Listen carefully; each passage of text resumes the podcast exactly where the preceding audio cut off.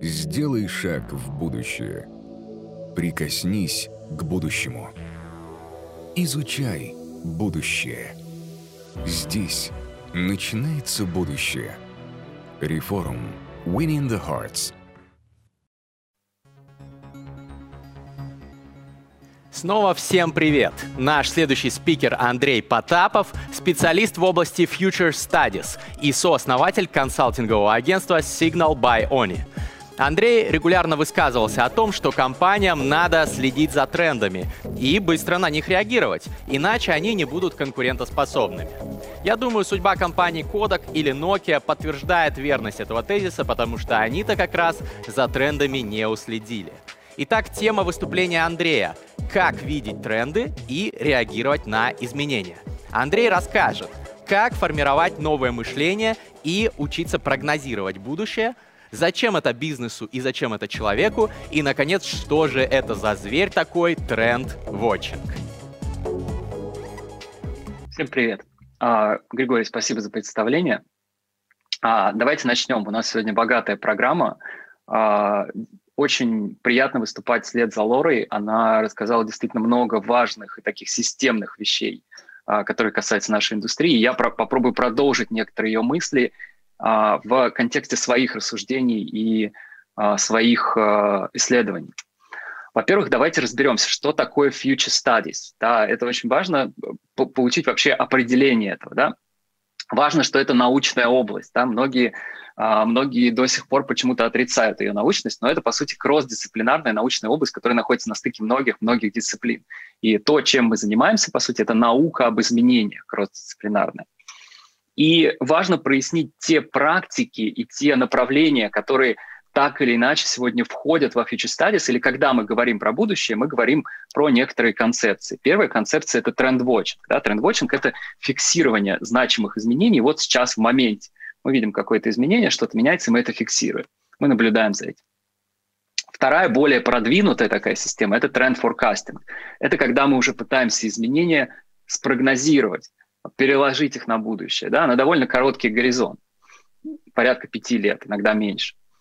И future studies – это уже более продвинутая академическая дисциплина, куда входит множество-множество продвинутых сложных практик, и куда в первую очередь входит сценарное планирование, да, о котором Лора сегодня уже довольно много рассказывала.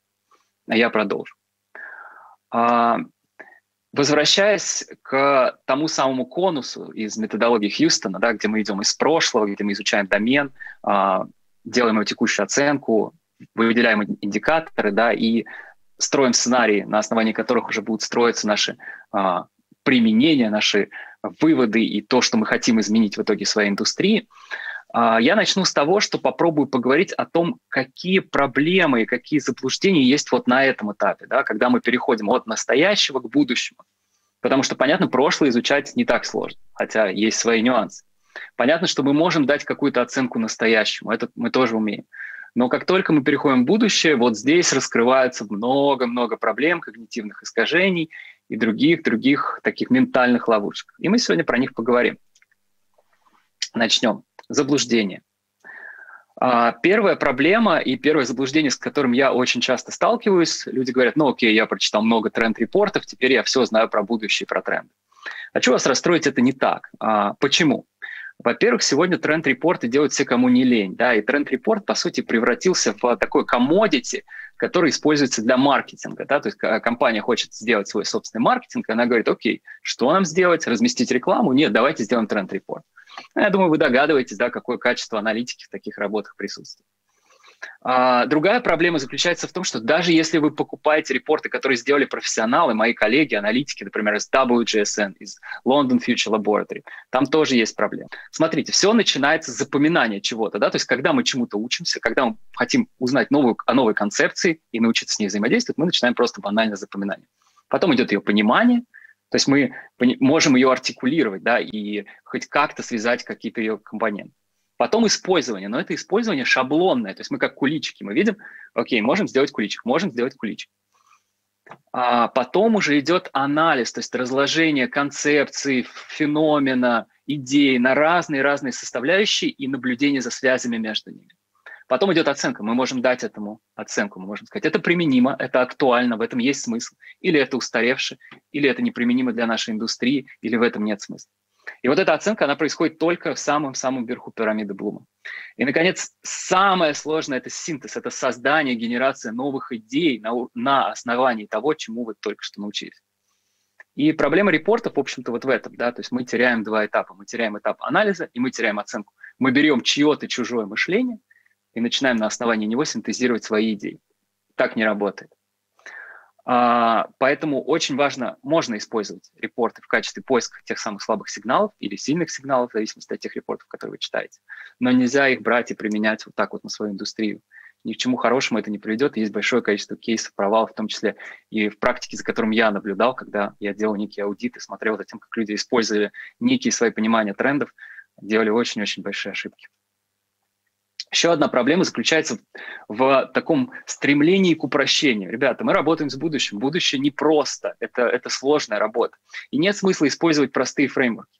Да, на этом слайде вы видите любимый многими фреймворк кривая Гартнера, да, который представляет диффузию инноваций в виде такого простого простой кривой, да, когда начинается некий триггер, потом э, технологии или инновации выходят на пик завышенных ожиданий, потом мы переходим в такую долину отчаяния, где никто ничего не может использовать, и мы думаем, вау, технология, кажется, уже умирает.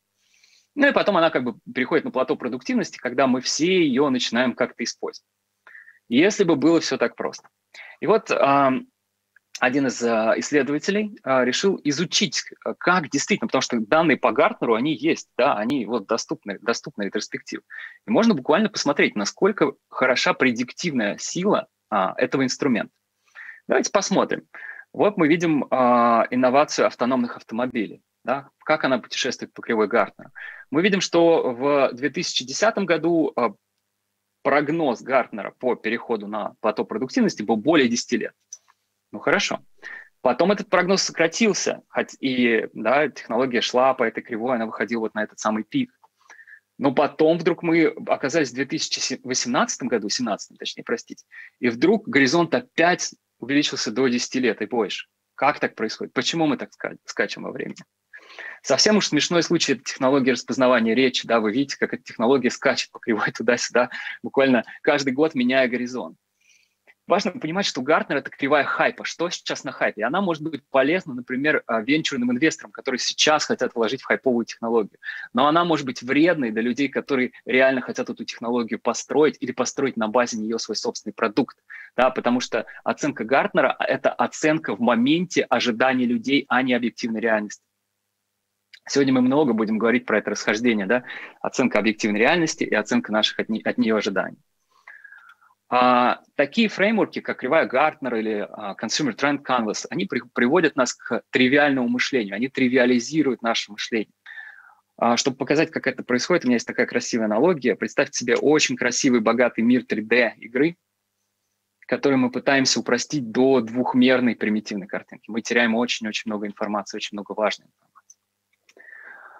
нам дают, по сути, а, велосипед с колесиками, когда нам нужен а, инструмент для выигрыша Тур де Франс. Да, мы все с вами сегодня, все наши бизнесы, да и мы как люди, да, которые конкурируют друг с другом так или иначе, участвуем в велогонке Тур де Франс. Но нам дают для этого велосипед с колесиками. Вряд ли это хорошая идея. Этот слайд показывает методологии, которые мы используем. А, мы используем, конечно, гораздо более продвинутые методологии. Более того, для каждой задачи выбираются методологии всегда уникально, индивидуально, да? что каждая задача исследования будущего, она не бывает типовых задач. А, здесь мы, а, э, э, это, это пример из нашей аналитики по COVID, который мы начали делать в феврале-марте прошлого года. И что мы здесь использовали? От традиционных методологий, да, таких как сценарное планирование, или PEST-анализ, с которым, я уверен, большинство из вас знакомо, до методологий более сложных и более нишевых, таких как, например, теория Ю, теория современного лидерства. Почему мы используем эту методологию? Потому что во время ковида начался кризис лидерства. Да? Лидеры оказались отрезаны от своей команды, от своих команд, и не, не нашли способа коммуникации с ними и выстраивания вот этого самого, вот этой самой лидерской модели. И тут же мы увидели запрос на новую модель лидерства, которая уже была разработана к тому моменту, а, и она называется теорией Ю. Это просто пример да, того, какие методологии мы используем. А, Еще одна проблема а, – это пророки и визионеры. Часто мы обращаемся к таким людям, вот здесь на слайде есть некоторые из них, это, например, Рэй Курцвелл, которого, я уверен, вы знаете, Юваль Харари. Очень известные, очень талантливые люди, а, их книжки обязательно стоит читать. Но всегда давайте держать в уме, какой у них KPI, какой KPI у Юваля Харари. Вы думаете, аккуратное предсказание будущего? Вряд ли. Зачем? Ведь он автор, он блестящий исследователь, блестящий оратор, но он автор. Его KPI – это продажи книг. Если внутри книг ты не делаешь провокационных, сильных заявлений, твои книги не продаются. Соответственно, тут же мы получаем тот самый байс в сторону своей цели, в сторону своей конечной задачи. И если анализировать книги Харари, а я это делал, мы найдем там очень большое количество заблуждений и ошибок, которые просто можно посмотреть буквально вот по современным научным работам, по актуальным. Там есть отсылки к работам, которые буквально устарели и вышли из мейнстрима, например, например нейронауки, такие как эксперимент Либет, которому Харари оперирует. Этот слайд показывает, по сути, разницу между пророком-визионером и исследователем. Да? Слева видите пророка, это Рэй Курцвелл, да? точнее даже не пророк, скорее визионер, да? а Рэй Курцвелл, который говорит, в 2020 году большинство наших заболеваний куда-то уйдут, и нанороботы будут путешествовать по нашему организму, излечивая все наши заболевания, и мы перейдем, на самом деле, на а, другой, э, другую модель вообще потребления пищи. Ну, пока, кажется, мы не близки к этому, несмотря на развитие технологий нанороботики, она еще далека от мейнстрим адаптации. И справа это взгляд Насима Талиба, который делает очень простое наблюдение. Он говорит, ребята, мы больше и больше путешествуем по планете, у нас больше и больше связанности. В какой-то момент появится вирус, который через эту сеть очень быстро распространится. Это будет неприятный вирус. Вау, примерно один и тот же, а, одно и то же точка а, предсказания. Но вы видите, как, какое различие в точности. Харизматичные визионеры обладают эффектом ореола. Да? На этом слайде я привел самые такие одиозные кейсы, да, когда, например, Лиз Холмс дурачила в течение нескольких лет голову очень-очень умным людям, рассказывая о том, что у нее есть визионерский продукт микрофлюидикс, который по одной маленькой капельке крови может а, проанализировать очень большое количество показателей биологических организмов человека. А, как вы знаете, это развалилось, да, и достаточно посмотреть кино блестящее на HBO о ее судьбе. Такие пророки вовлекают нас, да, такие, такие визионеры вовлекают нас, им хочется верить. Но мы всегда помним, что тот нарратив, та история, которую они рассказывают, к ней нужно относиться с большим-большим критицизмом, большой, то, что на английском называется with a grain of salt, да, со щепоткой соли. А, критическое мышление – это дефолтное состояние, когда вы слышите, как, что какой-то визионер проповед... несет свою проповедь. Это красивая история, имеет ли оно отношение к чему-то реальному? Помните об этом. Еще одна проблема – это неумание, это любовь ко всему новому. Да, когда мы говорим о будущем, нам показывают вот такие прекрасные картинки и говорят, вот оно будущее, оно будет таким. Но эти картинки либо очень дистопичные, либо очень утопичные, да, как правило. Форсайт-сессии пестрят таким бушет-бинго. AI, а, Лора, кстати, тоже сегодня блестяще об этом рассказывала, да, э, пестрят технологическими терминами. AI, machine learning, deep learning, 3D printing. Да? Людям очень нравится оперировать а, в таких простых технологических а, терминах. Но на самом деле, если вы а, отнесетесь а, отнесете себя в 2001 год и попробуете оттуда представить будущее спустя 20 лет, Наверняка вы себе представляли, ну, вот что-то такое, да, если вбить Google картинки футуристик, а, будет вот такой вот набор изображений. Но будущее такое не наступило. А какое наступило? Вот такое. Да? Это очень нетривиально. Те факторы, которые зашифрованы да, на этих картинках, я думаю, многие из вас, конечно, узнали, да, о чем я говорю. Попробуйте представить, что вы могли предсказать их из 2001 года. Я уверен, что у вас не получится. А, это принципе, скорее всего, невозможно да, сделать вот такое точное предсказание. Но это не значит, что мы, нам не стоит думать о будущем, я еще расскажу об этом. А, еще одна проблема, с которой мы часто сталкиваемся, и еще один нарратив, это эксперты индустрии, лучшие форкастеры. Нам часто говорят, вот люди погружены в индустрию, они все про нее знают. Это очень большое заблуждение, потому что у экспертов, как правило, есть феномен туннельного видения. И туннельное видение заключается в том, что они формулируют некое поле нормальности, что для меня нормально в моей индустрии. И таких э, наблюдений огромное-огромное количество, в том числе и моей практики, в том числе и в, в целом практике, которая задокументирована. Да? Эксперты формулируют поле нормальности, которое ограничено, с одной стороны, неопределенностью, а с другой стороны, их собственным неведением. Ну, э, здесь термин э, ignorance, да, его можно перевести как неведение и невежество. Этот фреймворк разработал а, мой коллега Джон Свини вместе с Зинедином Сардаром. Это блестящий, блестящий а, фреймворк для того, чтобы понять, как мы думаем о будущем. Да? Вместо того, чтобы думать о чем-то нетривиальном, сложном, мы, как правило, формируем наше поле нормальности. А если много экспертов собирается в комнате, они накладывают друг на друга свои поля нормальности. И все, что важное, то, что называется fringe, да, вот то, что, то, о чем Лора тоже сегодня упоминала, оно как будто бы исчезает, да, и остается только то, что нормировано. И это очень большая проблема. А, еще один мой а, коллега-исследователь Филипп Тетлук изучил этот феномен, да, почему эксперты ошибаются. Он провел а, обширное социологическое исследование, и он показал, что точность а, экспертов в высказываниях о будущем очень низкая. Как правило, она чем, а, чем такой более матерый эксперт, он больше в себе уверен, тем ниже эта точность. Обязательно почитайте, это книжка «Expert in Political Judgments». Еще одно заблуждение – это то, что мы можем э, использовать дату. На самом деле, конечно, действительно, дату мы можем использовать. И вот как Лора сегодня тоже упомянула, действительно, э, в дате мы видим очень большие потенциалы да, для развития нашей индустрии. Но стоит ли так слепо верить данным? А, какие ограничения есть у данных? А, по крайней мере, опять-таки, я говорю про те данные, которые мы используем сегодня. Да, мы живем в мире нелинейных сложных систем, и в этих системах, в принципе, невозможно прогнозировать что-то по данным. Я впоследствии расскажу, почему. Thinking unthinkable. Думать о том, о чем еще не думали, о том, о чем вообще сложно или невозможно думать. Это, по сути, суть нашей профессии.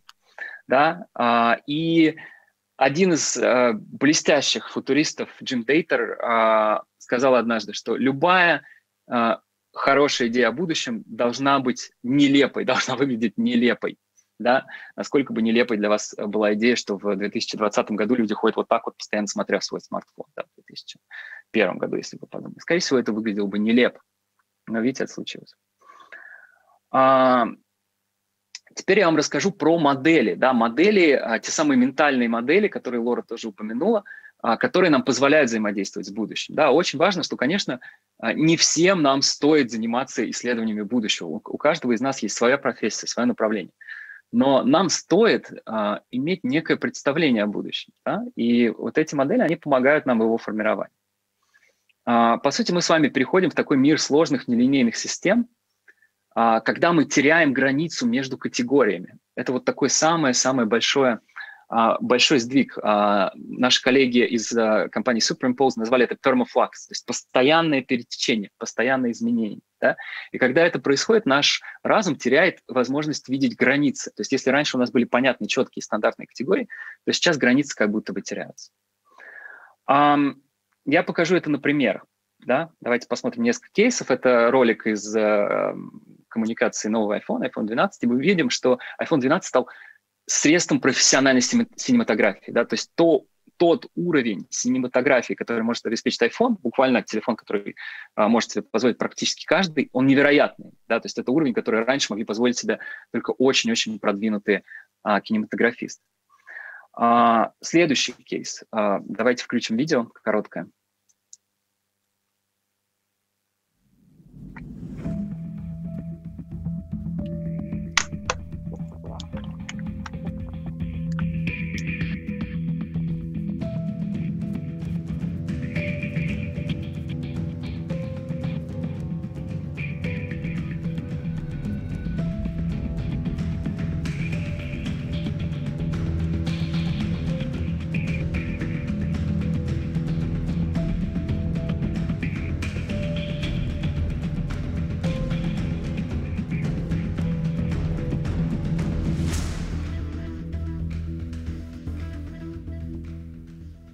Думаю, вы увидели, что мета-люди очень похожи на людей, но при этом их можно создавать, их можно генерировать. И вот мой вопрос к вам. Кто такие люди? Да? Где границы человека? Такой мета-человек, является ли он человеком? Конечно, вы скажете, что у него нет сознания, и, скорее всего, не является человеком. Но нужно ли иметь сознание, чтобы быть человеком? Да, вот какой вопрос можем задать.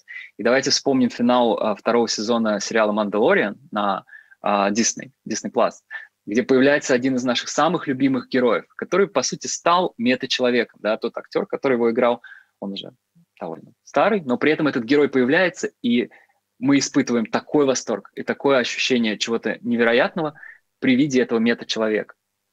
А, при этом графика, которую мы наблюдаем, сгенерированная графика, она практически становится неотличима от реальности. Это кадр из э, игры Microsoft Flight Simulator. Да? То есть мы видим, что довольно долго, наверное, довольно недолгое время вам понадобилось, чтобы понять, ага, это, это графика, это не фотография. Да?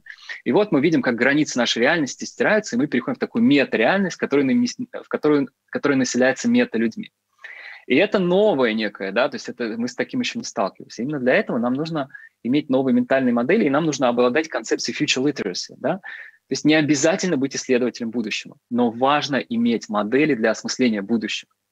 А, важно быть грамотным относительно будущего. А, как сказал а, Питер Бишоп, лидер такой идейный вдохновитель Хьюстонского университета, как раз альма-матер и место работы Лоры, он сказал о том, что будущее – это то место, в котором все мы с вами окажемся. У нас нет выбора, ну, если только мы не умрем, да? И стоит как бы подумать, что нам там делать. Я с вами поделюсь некоторыми моделями, и это модели, они, по сути, карты, да, они карты для будущего, да, но всегда важно помнить, что карта не равно территория. Мы помним, что большое количество людей несчастных падает с обрыва, используя GPS, да, то есть они смотрят GPS, не наблюдают за реальностью и падают. И именно поэтому, во-первых, важно использовать правильные модели, а во-вторых, очень важно их обновлять, да, регулярно обновляться. Это один из навыков будущего, который нам, конечно, нужен уже сегодня. И еще один блестящий мыслитель, Джордж Бок, сказал, что все модели ошибочны, но некоторые из них usable, да, некоторые из них полезны. И я с вами поделюсь сегодня несколькими такими моделями. А, первая модель, о которой я расскажу, она называется unknown unknowns. К сожалению, нету хорошего перевода на русский язык. Ну, там есть знаемые, незнания. Вот мне это не нравится, я буду говорить known unknowns и unknown knowns. И unknown unknowns. Что это такое? Known knowns – это то, что мы с вами знаем, и то, что мы знаем, что мы знаем. Да? Я сейчас а, перед вами а, здесь, в Zoom, и на реформе, и я знаю об этом. И вы об этом знаете. И вы знаете, что вы это знаете. Known unknowns – это те вещи, которые мы знаем, что мы не знаем. Например, я а, плохо разбираюсь в квантовой механике. Но я знаю, что я плохо разбираюсь в квантовой механике. Если вы мне сейчас в серии вопросов а, зададите вопрос по квантовой механике, я отвечу на него либо совсем не отвечу, либо отвечу очень поверхностно. Но я знаю, что если я захочу эту область изучить, я знаю, куда обращаться. Что такое unknown knowns? Это те вещи, о которых мы не знаем, что мы их знаем. Здесь находится очень большое количество наших интуиций, эвристик и перенесений. Я думаю, у каждого из вас был в жизни случай, когда вы решали какую-то интересную проблему вот так, по щелчку пальцев, хотя вы не думали даже, что вы могли ее решить. Но с помощью интуиции решение как будто бы находилось. И вот это и есть unknown knowns. То есть это то, что мы знаем, но мы не знаем, что мы об этом знаем.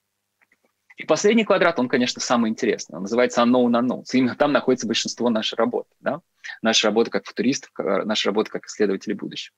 Это квадрат а, «я не знаю о том, что я не знаю». И вот это самое сложное. Да? То есть как найти те вещи, о которых ты не знаешь, и о которых ты не догадываешься, что ты не знаешь, и перенести их в другой квадрат, в любой другой.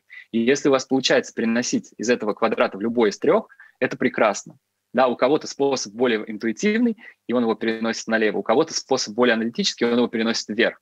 Но со временем, конечно, хочется, чтобы это перешло в левый верхний квадрат, как вы понимаете, да?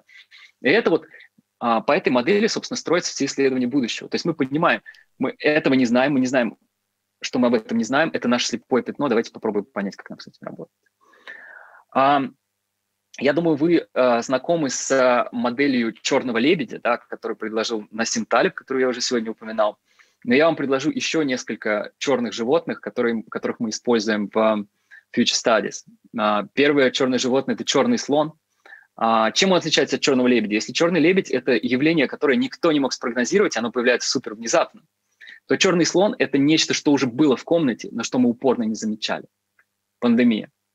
Все эксперты, многие эксперты говорили о том, что пандемия может случиться. Были буквальные сценарии, модели того, как это произойдет. Но мы не хотели замечать слона в комнате. Еще одно черное животное – это черная медуза.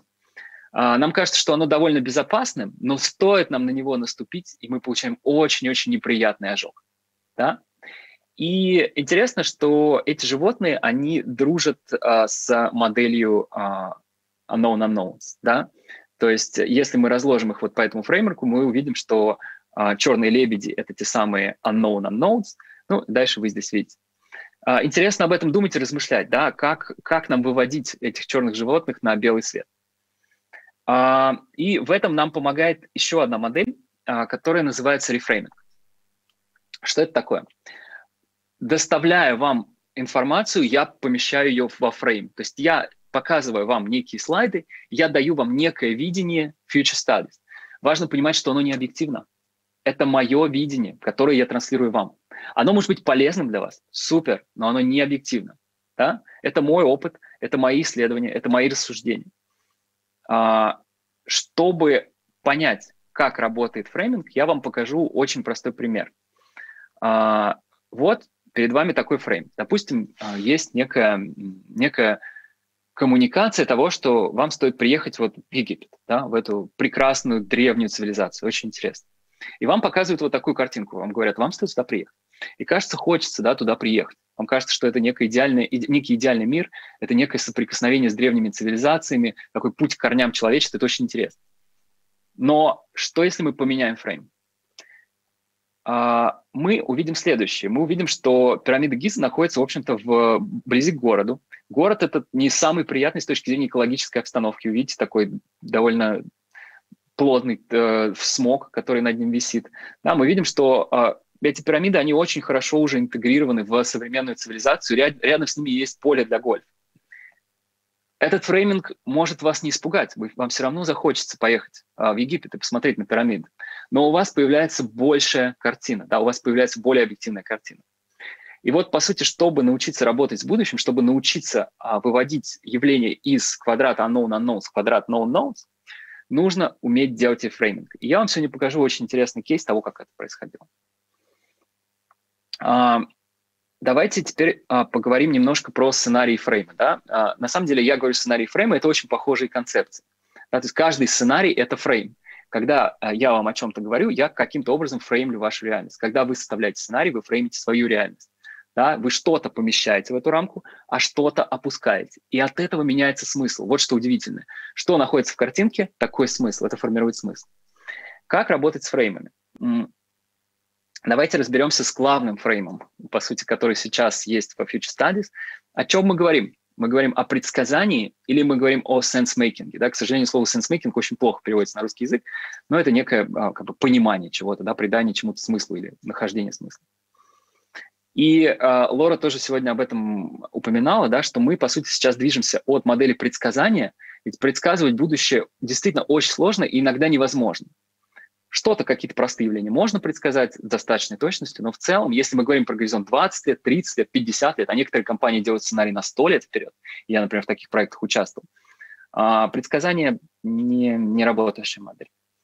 Но мы можем понять, что там будет происходить. И мы можем сделать не одно будущее, а множество разных будущих. И это даст нам возможность приготовиться к ним, к каждому из них. Или выбрать то будущее, которое нам нравится максимально, и сделать все, чтобы в нем оказаться. Проблема предсказаний заключается в следующем. Да? То есть, естественно, вы мне можете возразить, Андрей, ну мы можем использовать математические модели, да, у нас же такая продвинутая как бы сегодня техническая база. Я вам покажу такой слайд, наверное, в начале, в середине прошлого года многие им делились. Это модели Сингапурского университета, которые показывали, когда закончится пандемия. Да, то есть исследователи взяли текущие данные и экстраполировали их на будущее. Я думаю, вы увидите, что модели начали в какой-то момент просто расходиться, ну, ничего общего с реальностью они уже не имели. Почему так происходит? Потому что во все наши данные заложен так, ну, в том числе, да, есть много факторов, важно понять, что я говорю лишь об одном. Заложен так называемый эффект бабочки. Эффект бабочки – это чувствительность к изначальным условиям. Его открыл Эдвард Лоренс, когда он пытался спрогнозировать погодные метеорологические явления. Он увидел, что если он меняет буквально одну, а, один символ, один знак после запятой, его графики предсказания погоды начинают расходиться, их начинает шатать. И, соответственно, то же самое происходит со всеми нашими данными. Стоит нам где-то ошибиться в какой-то небольшой точке. Точнее, даже не ошибиться, а просто дать неточное измерение. Я вам скажу, любое измерение неточно. Любые часы, любые весы, все что угодно имеет погрешность. На каком-то там десятом, сотом, неважно, знаки после запятой. И в какой-то момент а, прогнозы, сделанные на таких данных, начинают расходиться. А, к чести а, моих коллег из а, Сингапурского университета, они это признали, этот статус сайта, они сказали, что да, к сожалению, данные неаккуратные, и нужно, э, нужно, в общем, не стоит использовать эти модели, потому что они уже не имеют никакого отношения к реальности. Круто, ребята, но мы об этом знали еще до того, как вы опубликовали эту работу, и вы тоже, кстати, должны признать. Это я обращаюсь к Сингапуру. А, вообще моделирование, на самом деле, а, это такая сложная штука, и часто модели ограничены, да, как я уже говорил вам. Вот эта модель э, динамического моделирования причин э, ковида, она сделана Карлом Фристоном и группой блестящих исследователей, но вы видите, что она включает очень малое количество факторов, да, она включает факторы уязвимости к вирусу, заражения, да, перехода в какие-то сложные состояния, но большого-большого фак- количества факторов, которые влияют на распространение вируса из других сфера, она не включает. А это большое-большое количество факторов. Это одна из ранних диаграмм, которых мы делали, которые мы делали в начале пандемии. Она потерялась, она поменялась, простите. Но просто это, э, этот слайд выглядит максимально хорошо сверстанным. Да, в, в потоке мы уже все меняли. И важно понимать, что вот все те факторы, которые у нас есть, они э, снаружи. Они влияют и на тот феномен, который мы исследуем. Поэтому очень важно оперировать сценариями да, мы всегда говорим про сценарий. Никогда нет одного будущего, особенно если вы говорите о каком-то дальнем горизонте. Всегда есть множество будущего. И я вам покажу сейчас буквально несколько кейсов. А, у нас остается не так много времени. Мне понадобится, наверное, еще две минуты. А, покажу вам несколько кейсов того, как мы работали с сценариями во время пандемии, да, то есть какие, а, какие модели мы используем. Первая модель – это модель э, четырех сценариев, да, и модель, э, она, она, строится по, она строится так, да, то есть, по сути, мы берем два самых значимых фактора, строим их по осям, и на пересечении осей находится наш сценарий. Как вы видите, здесь самыми значимыми факторами вначале мы считали э, смертность от вируса и мутабельность от вируса. И на пересечении низкой смертности, высокой смертности, низкой мутабельности, высокой мутабельности образовались наши сценарии. Например, сейчас мы идем по сценарию низкая смертность, да, здесь уже все исследователи согласились. Но мутабельность вируса пока непонятна, потому что недавно появились новые, а, новые штаммы, новые вариации. И сейчас мы находимся где-то на грани вот этой вот правой, правой оси, да, то есть куда пойдет вирус дальше, высокую мутабельность либо мы успеем предотвратить это вакцинами, еще непонятно. То есть, как вы видите, со временем сценарии развиваются, но при этом этот фрейм дал нам возможность думать о будущем, дал нам возможность понимать, окей, что будет происходить с эпидемиологической ситуацией. А другой, а, другой способ взгляда на мир а, подарил нам а, наш коллега, его зовут Сахаил Иньятула, и это, по сути, взгляд на очень похожие вещи. Да? Мы тоже работаем с экономической картиной, с политической картиной, с эпидемиологической картиной. Но Сахаил, а, его подход, он такой более метафоричный и более нарративный. Он говорит о том, что разрушая и деконструируя понятные метафоры, которые кажутся нам очевидными, нам гораздо проще потом создавать и думать о тех новых будущих, с которыми мы сталкиваемся. А, и вот его подход к сценариям, он такой, я вам покажу несколько сценариев его работы, которые, по сути, про то же, да, они тоже про пандемию. Но они выстроены несколько по-другому. А, они выстроены через фрейминг и через нарратив. Что это значит? Вот, например, первый сценарий, он назвал зомби-апокалипсисом. Что это значит? Что в начале пандемии люди стали как будто бы зомби друг для друга. Ты болеешь, ты не болеешь, и до сих пор это, это, этот социальный такой посттравматический синдром сохраняется. Могу ли я тебя заразиться? И, соответственно, мы оказались в мире зомби-апокалипсиса, где никто друг другу не доверяет, где на систему оказывается огромный стресс, и я ничего не могу контролировать. А другой сценарий – это необходимая пауза. То есть у нас есть возможность выдохнуть, да, у нас есть возможность на год просто отключиться, была возможность отключиться от всего, никуда не путешествовать, а посидеть дома и просто как-то прийти в себя, взять а, некую паузу и подумать о том, чего мы хотим делать в жизни, и, возможно, укрепить свои связи с близкими, с сообществом. Еще один сценарий – это глобальное пробуждение, да, то есть когда человечество поняло, что, когда мы все поняли, что, окей, с этими будущими мы больше работать не хотим, они для нас устарели, да, мы больше не хотим ездить на работу, а, мы хотим работать по своим правилам, да, мы хотим уделять время вот этим вещам, которые для нас кажутся значимыми. И у нас произошло такое совместное коллективное пробуждение, просвещение, да, и мы поняли, а, а, и мы поняли то, как нам взаимодействовать друг с другом более правильно и как нам взаимодействовать с своей планетой. И четвертый сценарий – это сценарий, который я назвал «Великое отчаяние», да, где вообще нет никакой, да, никакого доверия, мутации новые постоянно появляются, они влияют на людей, люди постоянно заражаются, большое количество людей умирает, выстраиваются стены между странами, между сообществами, и мы переходим в такую долину отчаяния совместно. Как вы видите, ни один из этих сценариев не сбылся на 100%, но, кажется, сбылись все четыре сценария, по чуть-чуть. У кого-то больше, при, при этом в какой-то стране больше, в какой-то стране меньше. Но важно, что это четыре фрейма, через которые мы воспринимаем реальность. И вот такой фрейминг дает нам возможность думать о будущем, рассуждать о нем, и взаимодействовать. В таком фрейминге у нас появляется суперсила готовиться к будущему. Если вы организация, это одна история. Но если вы не, если для вас фокус ваше личное будущее, ваше личное развитие, ваша личная карьера, нет практически никакой разницы. Та самая концепция грамотности в области, в области будущего, простите, future literacy, она справедлива для всех. И я вас очень сильно призываю а, ей овладеть а, и быть готовым к тому, тому месту и к тому пространству и к тому времени, где мы все с вами окажемся. Спасибо вам большое за внимание. А, надеюсь, у вас есть вопросы и подписывайтесь на меня в э, соцсетях. Андрей, большое спасибо за ваш доклад. Действительно было очень много инсайтов, очень много интересных концепций. И я хочу напомнить нашим зрителям, что Андрей не только сооснователь консалтингового агентства, но еще является экспертом Digital MBA от Mail.ru Group и Geekbrains. И сейчас он еще немного поделится с нами своей экспертностью и ответит на мои и на ваши вопросы. И первый вопрос хочу задать от себя.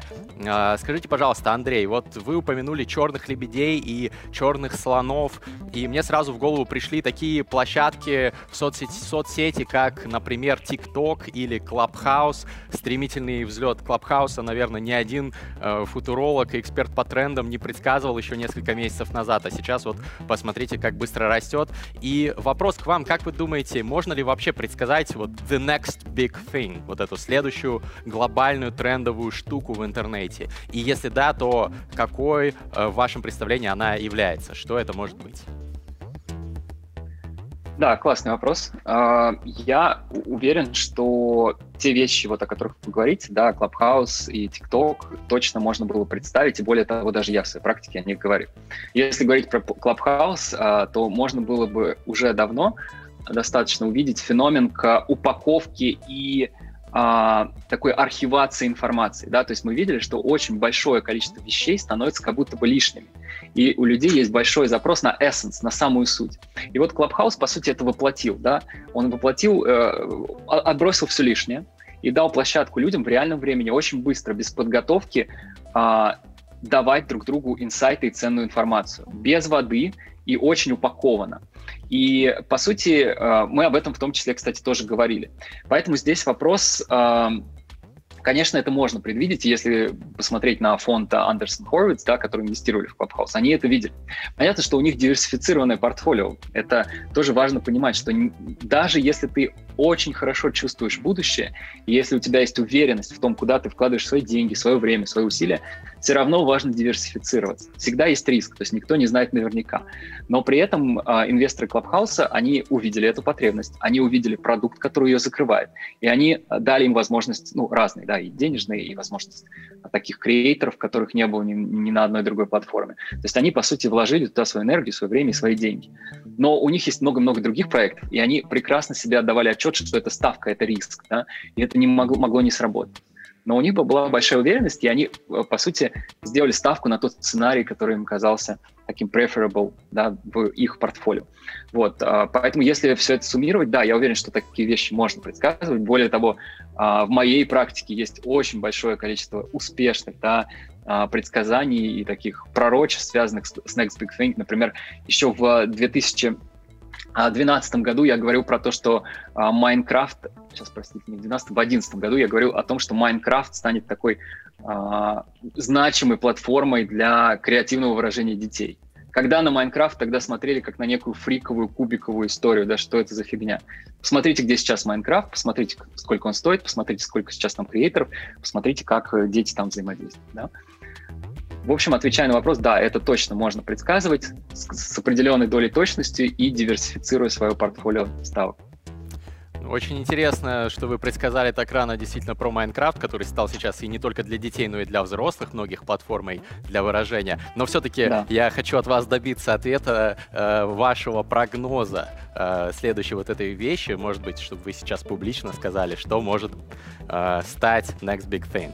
Вот а, в таком формате. Ну, в таком формате я считаю, что это неправильно, потому что, смотрите, а, как происходит а, рассказ о чем-то, да, мы не можем сказать, что, вот давайте даже так представим.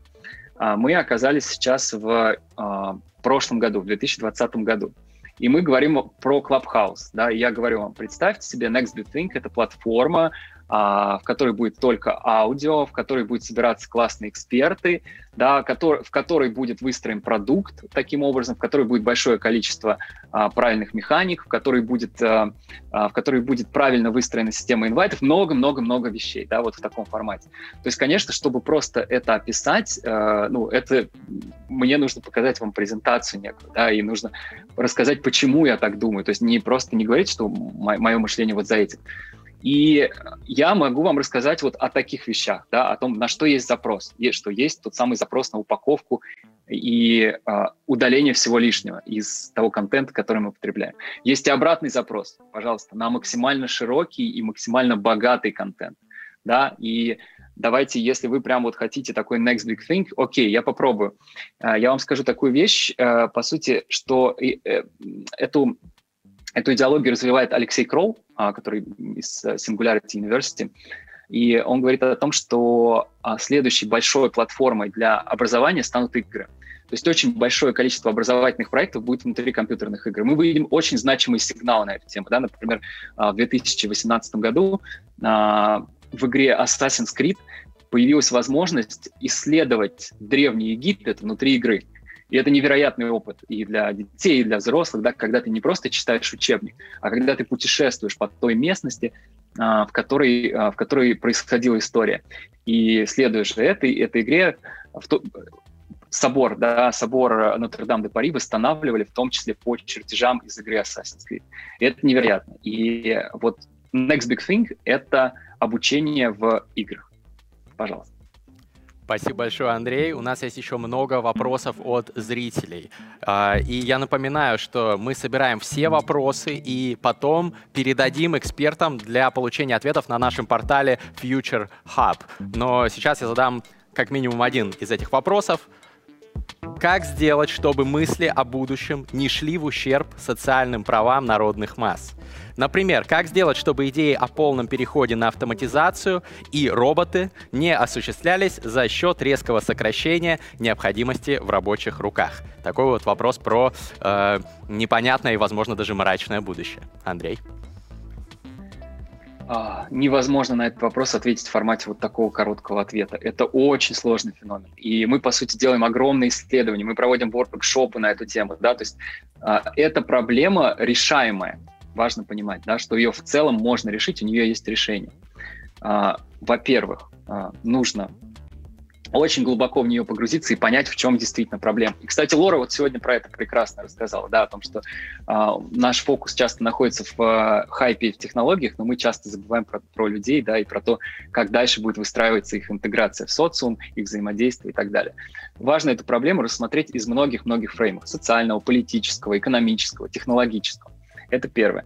А второе, а, очень важно, а, очень важно воля, очень важна воля людей, которые способны влиять на ситуацию. Да? То есть если лидеры государств, если лидеры компаний поймут и разделят некое большое видение, как можно помочь тем людям, которые, естественно, лишатся работы из-за разных-разных автоматизаций, разных-разных процессов. Как можно им помочь а, быть счастливыми, не потерять смысл жизни, а, интегрироваться в социум, а, быть производительными, да, много-много вещей. А, если лидеры готовы будут эту повестку разделять, а многие, естественно, готовы, и готовы будут участвовать в совместных сессиях, в разработке инициатив, вот тогда эту проблему можно решить. Но я уверен, что если отвечать на нее вот так, что можно решить вот так, это хороший сигнал к тому, что человек, который бы ответил на этот вопрос, он ничего в этом не понимает. Да, я, если бы я сказал, эту проблему можно решить очень просто. Раз, два, три. Можете быть уверенными, что не надо верить этому ответу. Я сегодня тоже про это говорил, да, про эффект ореола про критическое мышление эксперт. Сделай шаг в будущее. Прикоснись к будущему. Изучай будущее. Здесь начинается будущее. Реформ. Winning the Hearts –